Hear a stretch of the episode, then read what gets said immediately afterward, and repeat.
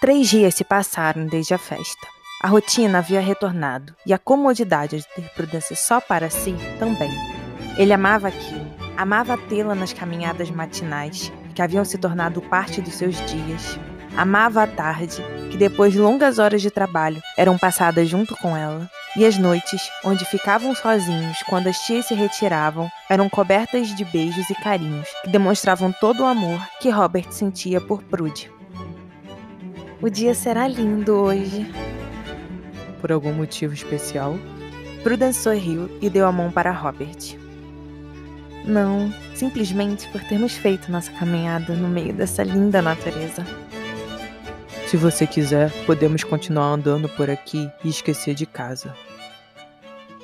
Suas tias nos matariam. Nunca que elas almoçariam sem nós dois. E, por falar nelas, você não acha que aceitaram muito rápido a nossa relação? Acho que elas sempre nos imaginaram juntos, sabe? Em segredo. Você acha? Prude assentiu e o olhou. Elas nos amam. E o que é melhor que ter as duas pessoas amadas juntas, como um casal? Acho que nada. Justamente. Tenho certeza que é isso que passa na mente delas. Robert olhou para a casa, que estava se aproximando, e avistou as três senhoras sentadas do lado de fora tomando chá. Então elas não se importariam de nos ver se beijando. Prudence o olhou e riu. Você é louco? E sim, elas se importariam. Veja, já estão acenando para nós. Venha, vamos. E se comporte, tá bom?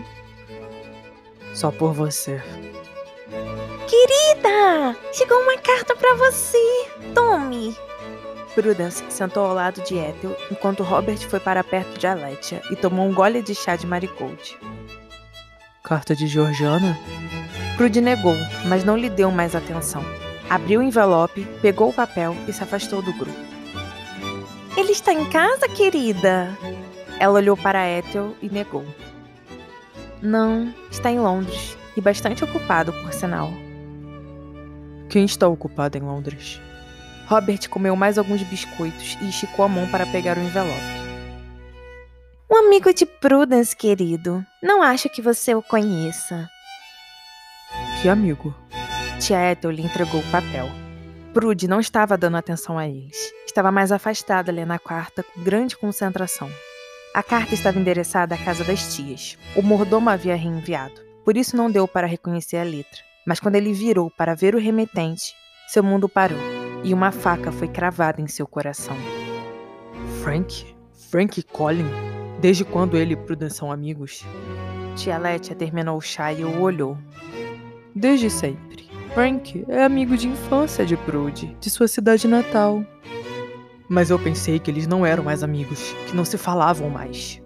A tia o observou com curiosidade e logo se voltou ao livro que tinha aberto no colo.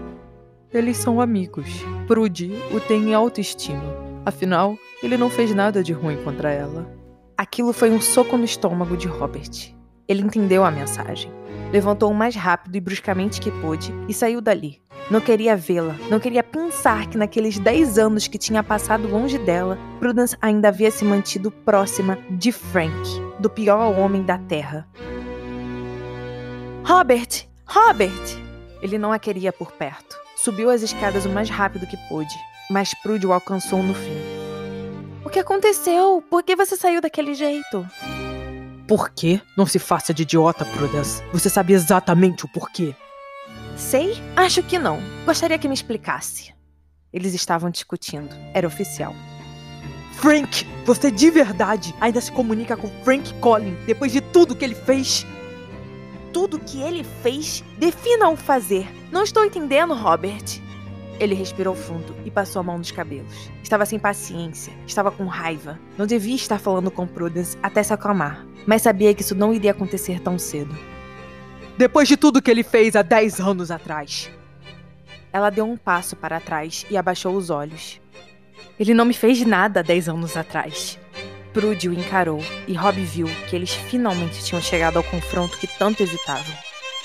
Ele te fez algo há 10 anos atrás. Algo que não me envolve. Frank não me machucou, não me trocou por outra pessoa. Ele fez isso com você. Fez exatamente o que você tinha feito comigo, no caso. Era para nós não estarmos juntos, já que você acha inaceitável isso. Não, não. Melhor. Era para você estar indo atrás de Sophie. Sim, Acho que isso que seria o melhor a se fazer, porque claramente você ainda não a superou. E com certeza só estava me fazendo de passatempo, não é? Ela respirou fundo e começou a descer as escadas. Robert olhou tudo aquilo, devastado. Não tinha a intenção de fazê-la pensar aquelas coisas. Prudence não era um passatempo. Ele amava a droga. Prudence! Ela se virou. Seu olhar estava seco, e ali Robert viu que poderia perdê-la. O quê? Ele a olhou, mas não conseguiu dar o primeiro passo. Não conseguiu esquecer a sensação de ter visto Sophie e Frank juntos. E deixou aquilo ultrapassar seu amor por Prudence, ali, naquele exato momento, e há 10 anos atrás. E como já havia visto, ela partiu novamente. Mas dessa vez foi sem olhar para trás. E ele ficou ali, com a certeza de que agora estava realmente sozinho.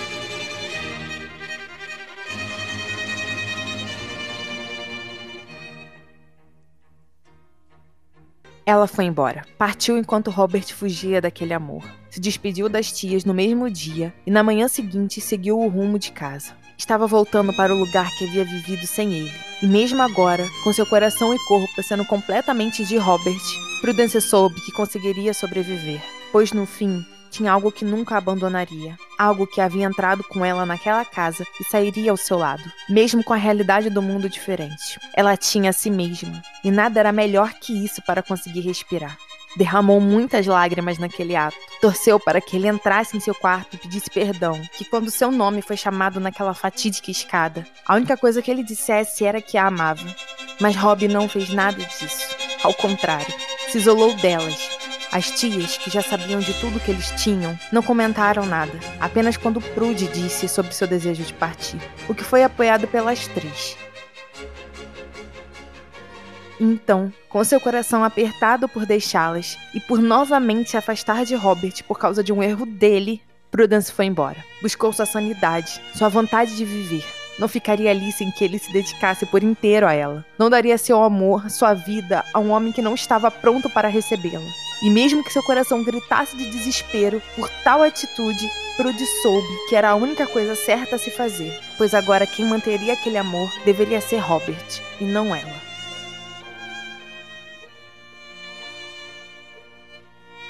Ele a viu ir embora e se destruiu por isso. Era um covarde, uma criança que sempre fugia de algo que dava medo, o que significava que ele não estava fugindo de Prudence, mas sim do compromisso que precisava dar a ela.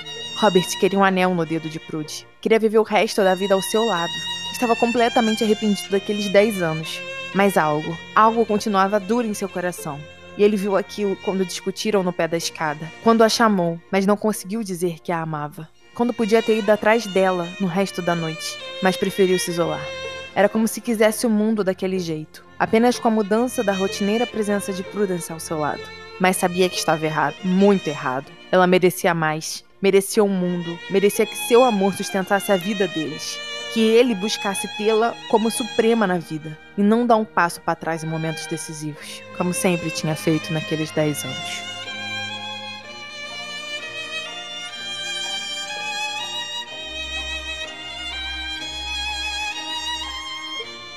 Robert respirou fundo e tomou o último gole da terceira garrafa de vinho da noite. Precisava levantar para tocar a sineta e pedir mais uma delas, mas estava cansado demais para aquilo. Jogou a taça no chão, onde a queda foi amortecida pelo tapete. Ele foi até o chão e deitou ali. Fechou os olhos e deixou que sua mente fosse invadida com milhões de imagens de Prudence naqueles perfeitos meses passados ali. Ai! Robert abriu os olhos e tentou levantar o mais rápido que pôde. Sua tia tinha acabado de chutar sua costela, aquilo estava doendo. Finalmente você acordou. Sente-se. Precisamos conversar. Ele olhou para a Letty. A senhora estava claramente irritada. Ela sentou no sofá em frente a ele, e Robert voltou, com certa dificuldade, por causa da dor nas costelas, a sentar na poltrona. Sabia que não poderia escapar daquela conversa. O que foi? Olha como fala comigo, menino. Eu tenho o dobro da sua idade. Me respeite, já que não respeitou Prudence. Robert ficou quieto. Não podia argumentar contra aquilo. Eu vou ser bem clara com você. Não quero sua presença perto da de Prude. Escutou? Quero que fique distante dela. Ou, se quiser se aproximar, terá que arcar com as consequências e com a responsabilidade disso.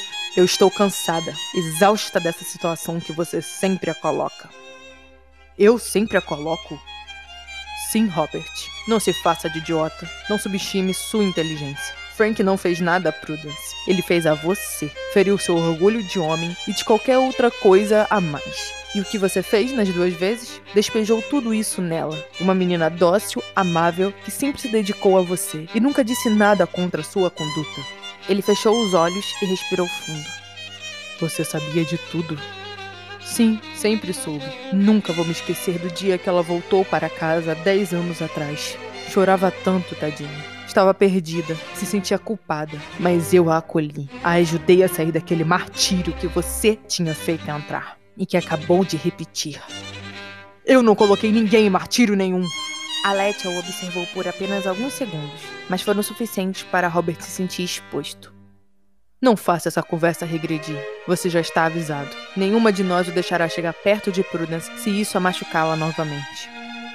Nós? Marigold e Ethel já estão sabendo o que aconteceu ontem e concordaram comigo.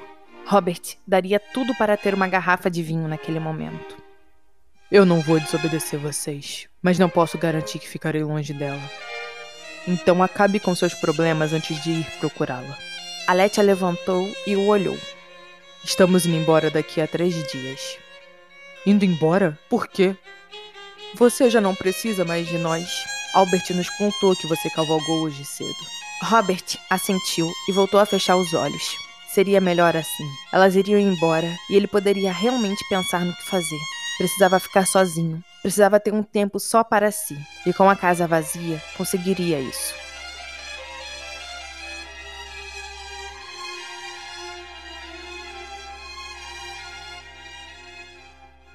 Para mais informações sobre os livros físicos, e-books e sobre o podcast Chocolate História, acesse www.chocolatehistoria.com.br ou vá nas nossas redes sociais, no Instagram, arroba Elizabeth Margot, e no Facebook, Elizabeth Margot.